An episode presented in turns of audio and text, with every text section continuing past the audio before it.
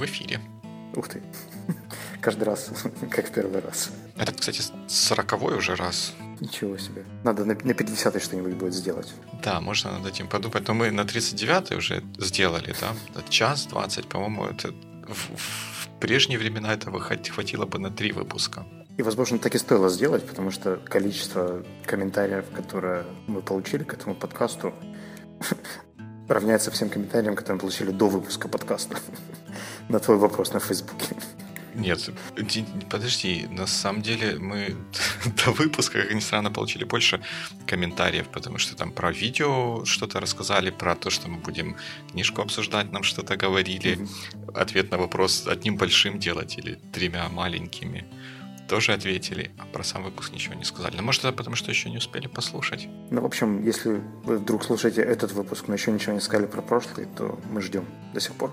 Да, даже если вы просто напишете, что вы его послушали и было слишком длинно или там что-нибудь такое, это будет нам полезно. Я вот, например, обновляю Safari каждые 15 минут в надежде, что что-то придет, но нет. Вот, ну, на самом деле, еще кроме этого, вы могли уже пропустить или не обратить внимание на рассылку, которую мы вам отправляли.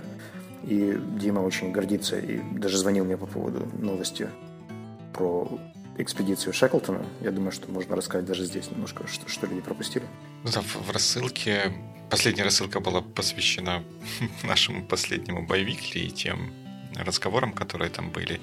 Э, мы, мы же мы достаточно много времени на самом обсуждении проговорили про историю с экспедицией Шеклтона и его замечательным объявлением в газете о наборе персонала, что все будет сложно, непонятно, может быть, мы не доберемся живыми, но если доберемся, вам будет почет и уважение, что это здорово помогло uh-huh. набрать персонал. Оказывается, даже в Википедии это написано, что не смогли найти подтверждений тому, что действительно события происходили именно таким образом. Вот само это объявление в газете не, не смогли найти в архивах или еще где-то. Вообще никаких подтверждений этому не нашли. И считается, что это легенда, больше легенда, чем что-то настоящее, но при этом в той же Википедии говорит, что 5000 человек подали свои заявки на то, чтобы участвовать в экспедиции, и им пришлось проделать достаточно большую работу, чтобы просеять всех желающих.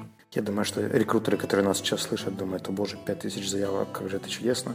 Ну, в общем, если у вас еще нет э, нашей рассылки, вы ее не получаете, вы можете подписаться на Sonar One и получать ее. Там обычно есть интересные ссылки на то, что мы обсуждаем, и то, что мы не успеваем обсудить. Или то, что мы собираемся обсудить. И чтобы подписаться, можно пойти sonar.one slash newsletter, и там будут все инструкции. Keep in touch. Окей, okay, ну и, наверное, последнее, что стоит вспомнить про прошлый выпуск, в смысле, по тему прошлого выпуска, это то, как Simon says about people, да, то есть как он классифицирует людей. У меня такое подозрение, что мы целый выпуск сегодня это будем вспоминать и продолжать обсуждение. В одной из глав Саймон а, говорит про то, что вот, ну, надо начинать с why, но для того, чтобы вот why в, в его модели давало результаты, надо, чтобы оно потом выливалось в how, которое вот это вот красивое why делает практичным и таким, которое доступно, доступно людям. И он там говорит, что в целом людей можно поделить на два э, на два типа, ну, по, по отношению к тому, как они вот здесь вот в, в этой модели могут выступать, это вот эти вот why визионеры и how это те, которые могут воплотить это на практике, и что для того, чтобы хорошие вещи происходили, нужны люди обоих типов. По-моему, так. Ты знаешь, мне кажется, что нам в любом случае стоит начать даже не с того, что есть всего два типа людей. Те, которые будут делить всех людей на два типа, и те, которые не будут. Но проговорить, что, наверное, несмотря на все те классификации, которые мы сегодня можем затронуть или уже затронули, мы ни в коем случае не призываем людей как-то классифицировать. Мы понимаем, что каждый человек уникален, а те инструменты, которые мы будем обсуждать сегодня, они нужны скорее для того, чтобы посмотреть на мир с немножко другой точки зрения, не со своей. Да? Потому что есть у нас такое качество, мы очень часто видим мир своими глазами только и не представляем, как его видит кто-то другой. Мы теоретически знаем, что они все уникальны, другие, но при этом ожидаем от них того же, чего ожидаем от себя. И мне кажется, что польза вот всех этих классификаций как раз в том, что она позволяет немножко заглянуть за ширму того, как могут видеть мир другие люди, и, например, как с ними общаться, да, или как они принимают решения, и как их мотивировать и так далее. Но ни в коем случае мы не, не вешаем ярлыки, не говорим, что, Дима, ты чистый Y personality, визионер, и тебе нельзя работать над какими-то практическими задачами. Это такая интересная мысль, потому что когда я вспоминаю свои какие-то взаимодействия с вот этими вот самыми системами классификации людей, а чаще всего мне приходилось с ними взаимодействовать, когда там тренинги какие-то проходились или книжки, статьи читались. Наверное, наверное даже больше, больше тренинги. Меня как-то угу. не особо занимала вот эта вот тема раскладывать людей по коробочкам, а на каких-то тренингах или там подобных мероприятиях с этим сталкиваться приходилось. Так вот там как-то чаще это преподносилось под соусом, что вот вы... Это для менеджеров. Вот я участвовал как, как в таких uh-huh. вот для, для менеджеров мероприятиях.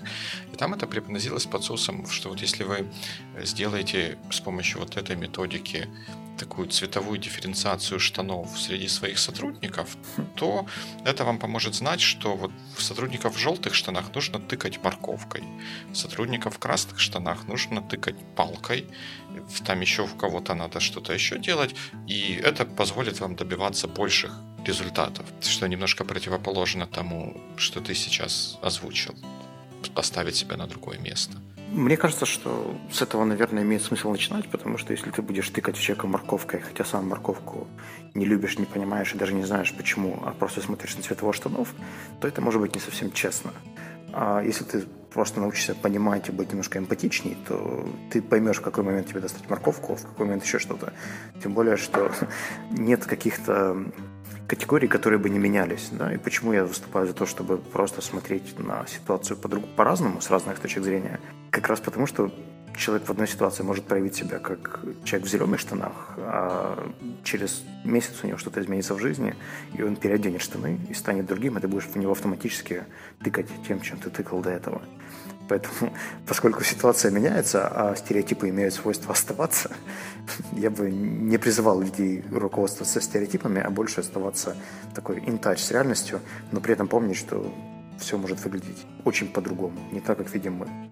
Но опять-таки это мое субъективное зрение. То, что ты говоришь, что люди могут меняться, можно еще дополнить тем, что они могут меняться не просто потому, что прошло время, они стали более взрослыми или какими-то какими другими, а то, что в разной ситуации они могут же себя вести mm-hmm. по-разному. Даже если взять такую простую ситуацию, классификацию, как интроверты и экстраверты, то ну, на своем опыте я могу сказать, что в разных ситуациях, вот, например, сейчас, если кто-то нас слушает, он может подумать, что я экстраверт, хотя на самом деле я даже я сам про себя так не думаю. Действительно, мы же приобретаем какие-то навыки, да, и учимся чему-то, тем более, что это все очень такие абстрактные категории, и могут происходить любые изменения в нашей жизни. Например, мы можем получить повышение, да, и какой-то разработчик, который стал вдруг тем лидом, он расцветает и становится еще эффективнее и лучше, а кто-то чахнет и понимает, что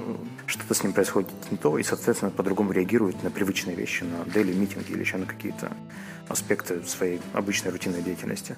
Хорошо, тогда ты ответь на прямой вопрос. Вот вообще надо делать, надо делить людей, надо их классифицировать, или это все лженаука и гомеопатия? Я думаю, что можно начать с небольшой предыстории о том, почему вообще люди классифицируют, да, и зачем нам это все нужно.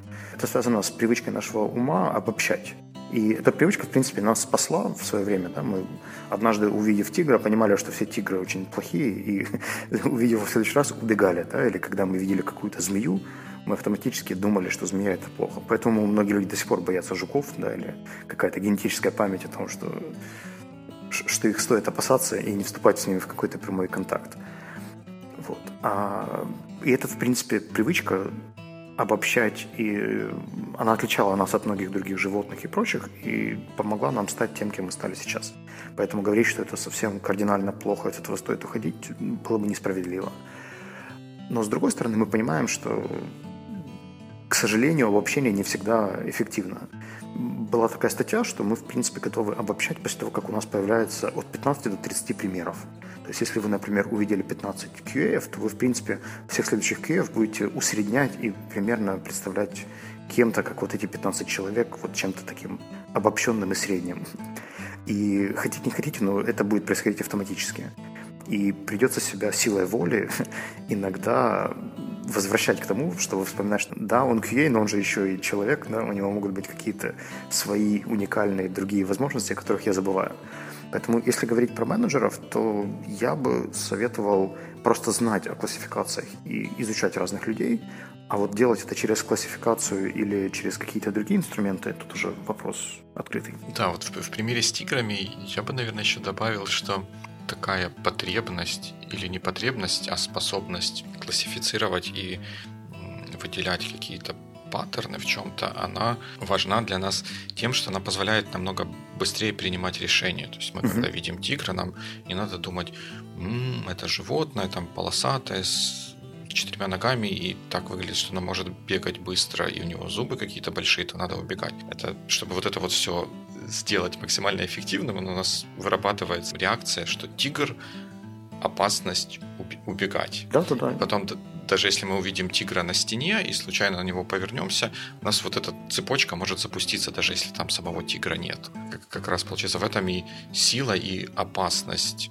вернее, сила и, и слабость. Вот, вот такой вот работы с классификацией, да, потому что иногда это помогает быстро принимать правильные решения, а в других случаях это, наоборот, создает те самые false positives. Ну, самое интересное, что это уже происходит автоматически, поэтому на это мы повлиять можем крайне слабо. А вот, наверное, мы можем все-таки копнуть немножко глубже и посмотреть, как бывает, какие бывают классификации. Такие самые, наверное, популярные можем сегодня рассмотреть. Например, ты сегодня говорил про цвета, цвета штанов. Мне это очень напомнило классификацию диск Томпсона. Ты когда-нибудь с ней сталкивался? Да, вот это к счастью или к несчастью, одна из классификаций, с которой я больше всего сталкивался. Я с другими честно говоря, мало имел практического какого-то взаимодействия. В общем, диск — это четыре типа людей, как вы поняли, D, I, S и C, э, которые расшифровываются как Dominance, Influence, Steadiness и... Ох, как Conscientiousness. Conscientiousness, именно. Это хороший тест для того, чтобы определять, классифицировать людей как люди типа C. Если они могут прочитать это слово, то значит они, скорее всего, C. Так что ты, оказывается, conscientiousness. Так, conscientiousness. Ну, в общем, э, очень красивая классификация именно с точки зрения визуального оформления. Мне кажется, что вот из всех моделей ассессмента, которые я видел, она такая очень user-friendly, и, с ней проще всего разбираться людям, которые не вникают в психологию, но для них просто есть цвет, буквы, советы и рекомендации, как взаимодействовать с другими. Но даже эта классификация, насколько я помню, уходит глубже, да, там же есть какие-то пары, когда ты не просто D, да, ты можешь еще быть смешанным типом с соседними категориями DI или DC.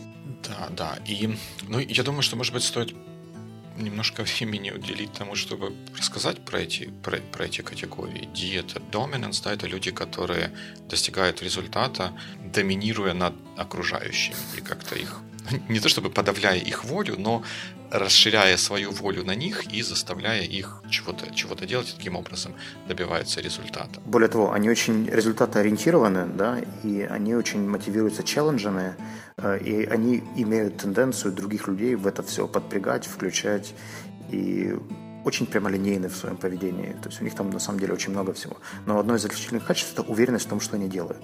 Они практически не полагаются на других людей. Они считают, что я хочу побеждать, я хочу результатов, я хочу успеха, и все остальное придет. Точно. Следующий influence – это те, кто добиваются чего-то благодаря такому софт, наверное, можно сказать, влиянию на остальных людей. То есть они как-то эмоционально, что ли, заражают их оптимизмом, как-то групп притягивают к себе, и в результате получается что-то что хорошее. Более того, это люди, как правило, очень эмпатичны, они знают, как приободрить человека, как вселить энтузиазм, как выстроить доверительные отношения и как сохранить какие-то теплые, такие притягательные штуки. И при этом они достаточно уважают свободу там, точки зрения, свободу проявляться по-другому. В этом плане они такие практически идеальные HR. Ну да, то есть они достигают результата через влияние на, на других людей. Steadiness — это что просто взял и сделал. Такой классический разработчик, да? Не трогайте меня, я так потихоньку возьму и буду делать хорошо, правильно, да?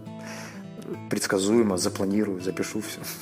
Терпеливые, наверное, не, не терпеливые не в смысле, что все терпят, а терпеливые в смысле, что если что-то не получается, они будут упорно достигать результата, при этом, если я правильно помню, это еще такие не, не конфликтные люди, да, такие тактичные, мягкие.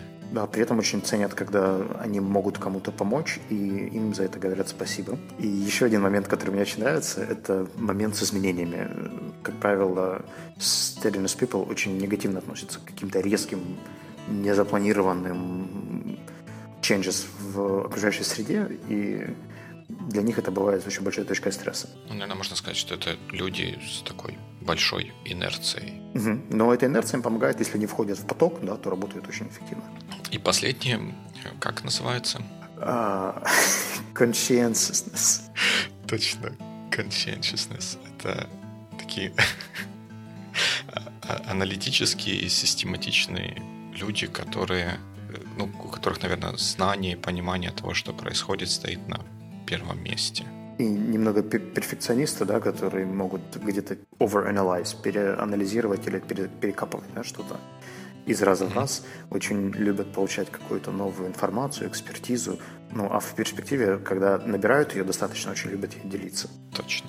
Я когда... Это давно уже было. Я, я честно говоря, не, не, не, не очень помню, как, как именно это происходило, именно мое взаимодействие. Там впервые я узнал про вот эту систему а когда в свое время очень регулярно слушал подкаст Manager Tools, и они, ведущие его, очень много времени уделяли обсуждению вот этой вот модели и того, как ее использовать.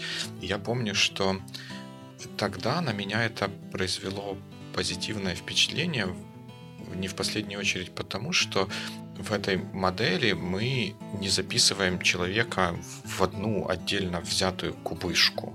То есть там явно как бы говорится, что все, у всех людей проявляются все вот эти вот характеристики из, из всего диска, но некоторые Вернее, как? Некоторые преобладают, некоторые в меньшей степени проявлены. Да, да, да. И вот там они, э, что мне до сих пор запомнилось, они назвали людей вот high D, вот люди, у которых более выражена D или high C, люди, у которых более выражена C составляющая, но при этом э, всегда отдавался отчет тому, что остальные элементы, они тоже, тоже присутствуют. Мне кажется, ну, в моих глазах это, по крайней мере, выгодно отличало вот эту э, классификацию и подходы к ее использованию от каких-то других, которые на человека вешают клеймо и, и вот все в него тыкать морковкой. Еще, кстати, очень интересный момент. Э, диск, в принципе, весьма положительная и оптимистичная система, то есть они делают акцент на сильных сторонах человека, и когда ты читаешь какие-то описания или рекомендации, или, в принципе, любые их э, материалы, которые ты можешь где-то достать, они всегда строятся через призму сильных сторон. И мне кажется, это всегда очень правильный подход и у тебя не складывается ощущение, что ты в какой-то не той группе, да, или все успешные люди на самом деле dominance и influence, а ты здесь попал в steadiness, но это на самом деле совершенно не так, когда ты видишь распечатку диска, и ты понимаешь, что таких людей, как ты, много, они крутые, они тоже добиваются результата, и у тебя очень много положительных сторон. Это, кстати, перекликается с идеей, которую я несколько раз за последнее время слышал в разрезе того, как нанимать людей, будем говорить, в стартапы, потому что, по-моему, где-то вот в этой области я это слышал. Ну, в такие, в конкурентные условия, когда очень важно от человека получать максимум того, что он может дать, и вот в этих рекомендациях было то, что нужно людей нанимать не за отсутствие слабых сторон, а за наличие сильных сторон, потому что если у него есть слабая сторона, эту слабую сторону может нас компенсировать каким-то другим человеком в команде, а если у них у всех нет сильных сторон, то как бы за счет чего они добьются какого-то значимого результата. Угу. Мне это немножко напоминает видео, которое тоже дает одну из классификаций. Это видео Гретхен Рубин, когда она говорит про то, как люди взаимодействуют с какими-то ограничениями, правилами, привычками и так далее. И вот в своем токе, кстати, очень забавный канал 99U, это что-то типа TED по визуальному составляющему. Но они говорят про making ideas happen, то есть про какие-то более практичные вещи, не о самих идеях, а вот если использовать классификацию Саймона, то how. И я в какой-то момент посмотрел некоторые их презентации, там, в принципе, есть очень несколько забавных примеров. Но вот кон- конкретно в ее случае она говорила, что когда она дает свою классификацию людей, мы, наверное, сейчас ее тоже немножко объясним, у многих людей складывается ощущение, что есть какая-то более, что ли, правильная да, категория, которая бы всем стоило принадлежать. Такие более, ну что ли, социально приемлемые люди, которых, к которым все стремятся быть но, но далеко не все являются. И мне кажется, что вот, знаешь, у нас есть то, кем мы есть, и то, кем мы хотели бы быть, и иногда это тоже вызывает какой-то конфликт. Ты, ты имеешь в виду, что это то, кем мы хотели бы быть, это то, как мы выглядим в Фейсбуке, а то, как мы есть на самом деле, это мы анонимный комментатор на форуме? Да-да-да, где-то так. Это тот стиль, да, которым мы общаемся, и даже то, как мы к себе относимся и себя называем на Фейсбуке, когда у нас есть имя, аватарочка, все, все красиво, там, все нас лайкают, мы набираем какое-то количество social appreciation, это тот имидж, да, который мы хотим поддерживать. И то, как мы себя ведем где-нибудь в общественном транспорте, когда нас никто не видит из наших знакомых, или в парке, да, где-нибудь прогуливаясь, могут быть два совершенно разных человека. Так что при дальнейшем обсуждении мне кажется, что имеет смысл отключить какие-то амбиции, не говорить о том, кем бы хотелось стать, а просто посмотреть э, на то, какие качества во мне проявлены сейчас, в том, что я делаю каждый день, и, может быть, от этого чему-то чуть больше научиться. Потому что, в принципе, в любом инструменте для самоанализа очень важно делать это честно. Кстати, еще очень короткая история. Мне однажды дали заказ на то, чтобы найти систему оценки софт-скиллов. Я нашел 12 систем, которые были достаточно автоматизированы. Мы их потестили на украинских разработчиках, и не сработала ни одна. Знаешь почему? Потому что они все читили.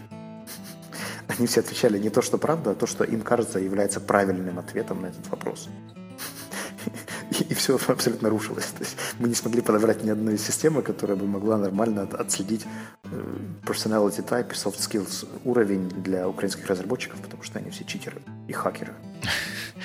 Но я, когда еще работал в софтсерве, в какой-то момент там начали внедрять, по-моему, это началось с менеджера э, такого среднего и ну, в общем, с менеджеров, не, не до девелоперов, по крайней мере, на, моей, на моих глазах и до моей памяти это не дошло, внедрять э, тоже вот систему, которая делала такие психологические или определяла заранее психологические профайлы, которые необходимы для разных позиций, и потом тестировала людей и определяла, и говорила, он хорошо подходит, не очень mm-hmm. хорошо подходит, вообще не подходит для, для данной позиции. Я тоже такой тест проходил, и там так прям как-то много-много-много-много вопросов было. И одно из объяснений, почему вопросов так много, было для того, чтобы иметь возможность отсеять или убрать вот этот вот читерский шум, который неизбежно вносится э, людьми, которые проходят тест вот в таких вот условиях. Я, несложно сказать, насколько это успешно или неуспешно делается.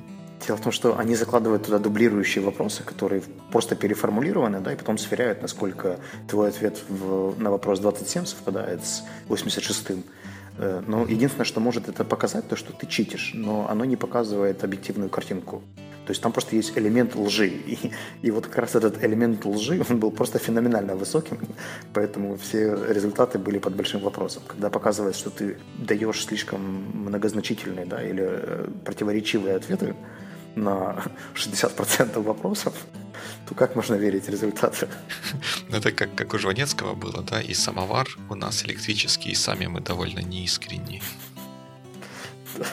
Как-то так это и работает. Ну, знаешь, мне в этом плане вот этот вот самый диск, про который мы говорили, он э, чем нравится? Тем, что вот эта вот классификация или примерное понимание того, какой шаблон поведения, что ли, ну или какая особенность поведения проявляется в человеке, с тем, чтобы его как-то предварительно, может быть, потом и уже окончательно отнести к какой-то из категорий, что вот у него доминирует какая-то из этих букв, можно сделать фактически без участия человека, потому что оно бы нацелено и описывает и смотрит на внешнее поведение, поведение на внешнее проявление каких-то внутренних характеристик. И там, если в двухчасовом тесте это можно как-то зафейкать, то там целую неделю, как, как Штирлиц в тылу врага, ты не будешь вести себя как Хайди, если ты Хай-Ай, например. Ну, на самом деле именно поэтому диск э, делается не лично, а по 360. То есть когда про тебя же также отвечают твои коллеги, друзья, менеджеры и, и те, с кем ты работаешь. И, может быть, подчиненные, если такие у тебя есть. И это тоже коррелирует немного ответы. То есть они в этом плане очень неплохо продвинулись. Вот. Но я думаю, что мы можем, кроме диска, еще затронуть вот классификацию Гретхен Рубин, которую я уже начал потихоньку рассказывать. Она связана с тем, как мы реагируем на правила и предлагает тоже четыре категории, которые называются upholders. Это люди, которым очень нравятся и внешние, и внутренние правила, они мотивированы, такие больше предпринимательские ребята, которым нравится создавать системы, в принципе, наверное, идеальными апхолдерами были бы какие-нибудь юристы или бухгалтеры, которые тащатся от правил и э, регуляций и сами их любят создавать. Но при этом достаточно проактивные, да, не, не украинский бухгалтер, который ходит и слушается всех, а тот, который такой классический английский аккаунтант, который еще и расскажет, как нужно. А следующая категория – это questioners. Я думаю, можно понять, да, что эти люди очень доверяют своим внутренним правилам и тому, что они понимают, но как только сталкиваются с чем-то новым, они тут же задают вопрос, а зачем? И почему? Если они находят ответ на этот вопрос, то они готовы принять и сделать это внутренним правилом. Но любое внешнее правило они будут поддавать вопросам, и это, в принципе, такой интересный подход.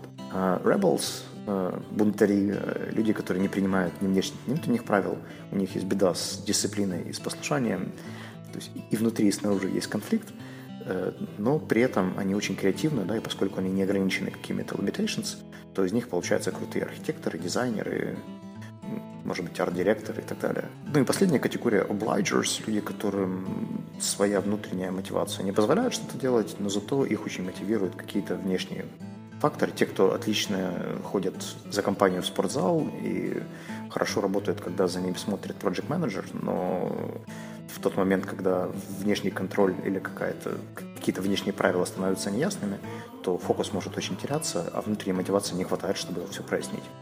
Интересный тоже такой вопрос. Мы, по-моему, как-то уже про эту классификацию говорили в каких-то более ранних выпусках. И я после этого еще пошел видео, посмотрел, еще чуть почитал, и как-то я оказался not, not convinced насчет вот этой вот классификации. Если с диском, понятно, а, она у меня не, не вызывает каких-то таких вот дополнительных сложных вопросов и размышлений, потому что оно фактически говорит о каких-то таких вот очень базовых вещах в поведении человека. Ну что mm-hmm. вот если я не люблю общаться с людьми, вот я вот не хай-ай, то ну вот я что в маршрутке не люблю общаться с людьми, что в банке не люблю общаться с людьми, что по телефону, что еще где-то не люблю общаться с людьми, mm-hmm. так как у меня э, проявляется везде consistently. А вот эта вот классификация по поводу правил, вот нам я когда на себя ее пытаюсь примерить, то я в себе могу найти примеры поведения, которые разным категориям соответствуют. Вот, например, если я нахожусь на, на дороге, то как бы там ни было, вот моя какая-то такая установка, что надо comply with rules, потому что потому что, потому что надо, потому что это вот не то место, где надо проявлять креатив и спрашивать, а почему вот так вот, а если там вот это, а никого же нету, а красный свет горит, так никого же нету, можно проехать. Нет, все, красный свет горит, мы стоим и, и не едем. А в то же время в других ситуациях там наверное, это больше связано с какой-то работой или профессиональной деятельностью. Я буду одним из первых, если кто-то скажет, но мы всегда так делали, я буду первый, кто будет до него докапываться и сказать, почему вы так делали, какой результат это дает, зачем, почему это лучший способ, почему нет другого способа это сделать? И, и, и так далее. И тут возникает вопрос, а насколько практично вот с такой точки зрения людей разносить на категории, если в разных ситуациях они могут проявить себя очень, очень по-разному. Ну, на самом деле ты сейчас просто себя отлично описал как апхолдера, имеющего тенденцию questioning, и при этом совершенно не склонному повиноваться просто без внутреннего ощущения, что тебе это нужно, или понимания своих ценностей, или уж тем более не ребел, который не готов работать в системе. То есть ты выделил две доминирующие категории сейчас своими историями про работу и поведение на дороге. Но мне кажется, что здесь работает, в принципе, та же логика, которая и в диск. У нас есть все четыре компонента. Вопрос в том, что они в разный момент проявляются по-разному, и некоторые из них доминируют, а некоторые чуть менее проявлены. И вопрос в том, как, например, мотивировать себя или других людей, понимая тот факт, что их, например, им, им нужны четкие ответы, да, почему. Или наоборот, им не нужны четкие ответы, им нужны инструкции. Или, может быть, им нужна не инструкция, им нужна эмоция и какая-то там, более энтузиастик картинка. Вот. Ну, в общем, мне кажется, что здесь, опять-таки, не стоит смотреть на эту систему так, как ты смотришь на диск, хотя бы потому, что это еще небольшая бизнес-модель, и в нее не вложились только сколько в диск, чтобы так и сделать user-friendly, понятной и разработать к ней понятные guidelines.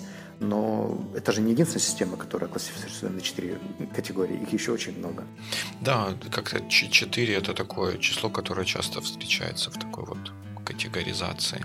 Там тот же Адизис, да? Да, Адизис. Я могу еще одну интересную историю рассказать про, про категоризацию на четыре. Угу. Четыре категории. Есть такой э, дядька э, Джим Маккарти, широко известный в узких кругах. Он был одним из менеджеров команды, которая делала э, Microsoft Visual Studio в те времена, когда это не было доминирующим инструментом для разработки под Windows. Когда Borland занимал очень сильные позиции, Microsoft поставила задачу, что надо нам сделать что-то хорошее. И он был этой, менеджером этой команды. Там много интересных историй из этого вылезло. И в какой-то момент Джим делал презентацию как-то 23 and a half rules of thumb for managing or for delivering software on time, something like that. И он там такую рассказывал замечательную историю. Я уже не помню, к чему именно, но история замечательная. Я люблю ее рассказывать на английском, но я попробую сейчас ее рассказать на, на, на русском. Э, что-то там, э, как, как-то one way or another, к Наполеону пришли люди и спросили, монсеньор, как же так получается, что вот ваша армия такая эффективная, что вот вы одерживаете столько побед и завоевали почти всю Европу. И он говорит, это все от того, как я организую своих солдат. Вот я солдат делю на две, вернее, ну, своих людей делю на две категории. Они или умные, или тупые, и они или ленивые, или энергичные. Те, кто тупые и ленивые, это мои солдаты. Они всегда на передовой, это вот такое себе пушечное мясо. Те, кто умные и энергичные, это мои младшие офицеры, потому что они энергичны для того, чтобы вот этих вот ленивых людей двигать вперед, и они умные для того, чтобы как-то плюс-минус понять, что надо делать следующим, какой следующий шаг будет. Те, кто умные и ленивые, это мои маршалы – потому что они вот они умные, но они ленивые, и поэтому они находят всегда кратчайший путь к цели, потому что им лень тратить слишком много усилий, и потому что они умные, они это могут сделать. И вот я так организую э, свою армию, и поэтому мы добиваемся такого большого успеха. Монсеньор, а что же вы делаете с теми, кто тупой и энергичный? А, ну этих я расстреливаю. Ну, тоже такая, такая классификация на, на, на 4 типа, и вот в некоторых случаях она тоже может работать. Э, ни в коем случае не призываем вас повторять это в домашних условиях. Ну да, это, это, это просто, просто история про, про классификацию. Кстати, о легендах, да? Да, да, да, да, да. И мне кажется, что, наверное, главная мысль, мы, мы могли вообще вот эти вот все время не тратить, а ты в самом начале правильно сказал, что вот эти классификации, они э, помогают посмотреть на мир или на ситуацию, на происходящее глазами другого человека. Человека, у которого другие приоритеты, другой взгляды, другое восприятие того, что происходит. И это поможет потом лучше взаимодействовать с этим человеком. Вот, и если вдруг вы знаете какие-то классификации, которые мы сейчас не назвали, напишите нам об этом на Sonar One или на Фейсбуке.